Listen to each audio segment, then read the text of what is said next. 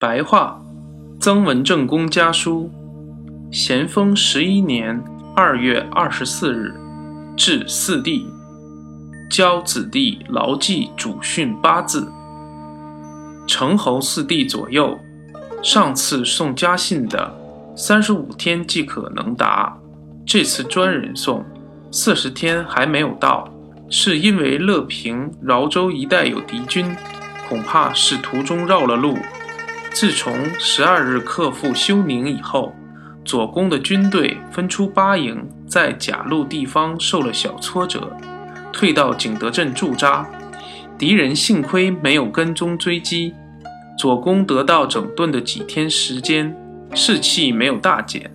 眼前左军进攻乐平、鄱阳的敌军，鲍公义军因为府建吃紧，本是调他赶到江西省。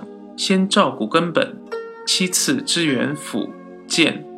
因为近日鄱阳有警报，景德镇有危险，只好暂时留下暴军，不急于去省。胡公宝恐怕苟逆由黄州下犯安庆原地义军，又调暴军救援北岸，祁门附近各岭。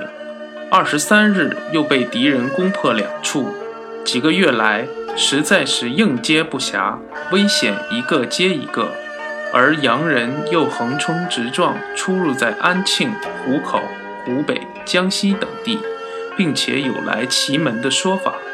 看这种情形，今年要支持下去万分困难。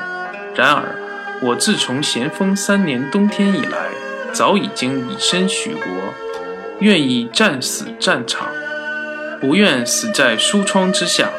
这本来是我素来的志向，今年在军营办事，尽心尽力，没有一点愧疚，死了也可以闭眼，没有一点后悔的遗憾。家里兄弟子侄应当记住祖父的八个字，八个字是考、保、早、扫、书、书、鱼、猪，又谨记祖父的三不信。